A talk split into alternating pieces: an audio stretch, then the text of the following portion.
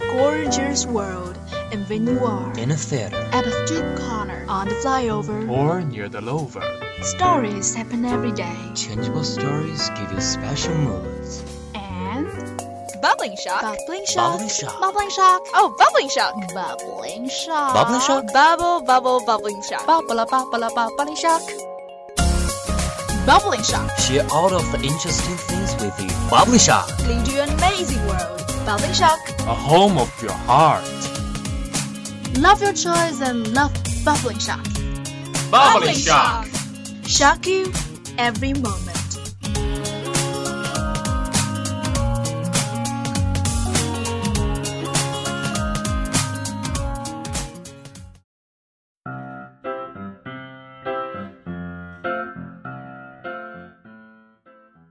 Good evening, everyone. Welcome to today's Bubbling Shock. This is Xiangsi Lake Radio Station, and this is Cheer. This is Charlene. Your radio, you listen, you like it. Xiaoling, do you remember what happened the other day? I mean, a very exhilarating thing for students. Mm, let me see. Gaokao, right? You bet it.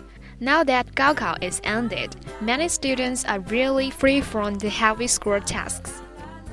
I don't see eye to eye with you. Sorry for making some complaints. I think college life is also very busy, and I'm now under the pressure of the CET 4 and 6. Okay, but the first thing we should know is what on earth is the CET? Well, CET is the abbreviation for College English Test in China. The total point of CET 4 and CET 6 are both 710. If you reach the 425 points, you pass. It sounds not that difficult. Many friends of mine got points over 600. Wow, they did greatly. So, do you know the paper structure of CET? Yep, there are four sections in CET writing, listening comprehension, reading comprehension, and translation. But I don't know the point proportion. Okay, I'll tell you. Writing accounts for 15%. Listening comprehension and reading comprehension are both of 35%, and the translation takes the rest 15%. And never forget a time limitation. You are supposed to finish one part in the specified time. Exactly. You'll have 30 minutes to finish your writing, 30 minutes for listening comprehension, 40 minutes for reading comprehension, and another 30 minutes for translation. You can delay or start the next section in advance. The 30 minutes passed, you can't even page back to check your answer. Oh, that's too strict. Honestly speaking, I don't feel well about the time limitation. I always spend more time on writing and translation. 30 minutes? Nah, writing always takes me 45 minutes. It seems I wouldn't pass the CET 4. That's easy. You just said it sounds not that difficult. I believe you're ready for it. The question is, I don't. Oh, please help me. Don't worry, that's a piece of cake for you. You'll make it. Honestly, I know many of my fellow students are troubled by the examination anxiety. Do you have any good advice? That is our topic today. We are going to talk about something useful for university students with the hope that they can pass the exam. Okay, I have heard some students said if you learned English well when you were in senior school, you'll be sure to pass the CET. How about you? To a certain, I agree with them, but not totally. Because in senior school, our teachers usually laid stress on words and grammar, which are elementary in English study. Whenever we learn English, we must value words and grammar. So, the more words we grasp, the easier it will be. The first thing we should do is grasping enough useful and common words and consult the dictionary whenever you have new words. Yeah, then no matter what your major is, you need a book of English grammar. Grammar is always the key to the multiple choices, and it decides your writing level. After talking so much, I feel at ease more. Keeping a good state of mind is above all. Yeah, so learning how to reduce pressure is needed. Come on, share with us. Take it easy. How about listening to a song first? What song? Better Together from Jack Johnson. Let's enjoy.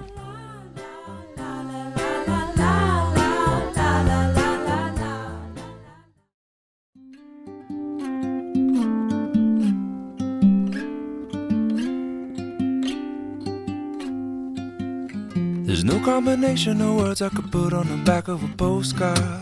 No song that I could sing, but I can try for your heart. And our dreams, and they are made out of real things, like a shoebox of photographs with sepia tone loving. Love is the answer, at least for most of the questions. Welcome back. This is Bubbling Shock again. Charlene and I are talking about CET preparation today. Exactly. After the song Better Together, uh, where were we? Um, words and grammar. Uh, uh, yes. When it comes to writing, I have some suggestion, though I waste much time in it. Uh huh, okay. It can be better. Just tell us. No problem. First of all, try your best to practice your handwriting. At least you should make every word clear. If you have beautiful handwriting, you'll get a relatively high score. I can't agree with you more. No wonder I always get very low scores in my writing. I'm not very good at handwriting. Don't worry, practice makes perfect. Anything else to advise? Yes, if you want a high score, use some novel words.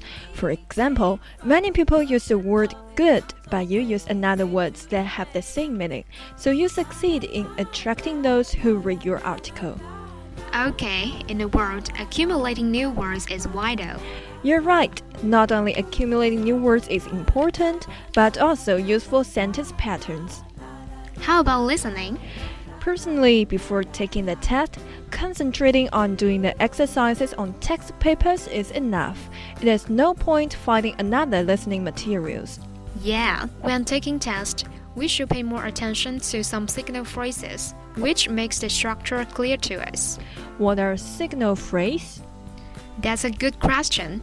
Signal phrases refer to those phrases that indicate the coming up sentences, like on contrary, as a result, but, and so on. I see. And keywords call for more attention, too, such as numbers, people's names, proper names, and so on. I agree. Even you didn't listen to the tape carefully, you can guess the answer by the keywords sometimes. Wow, oh, you are not teaching us right. Just in case, okay? Don't be so sensitive. Okay, do you have other advice on how to ease the examination anxiety?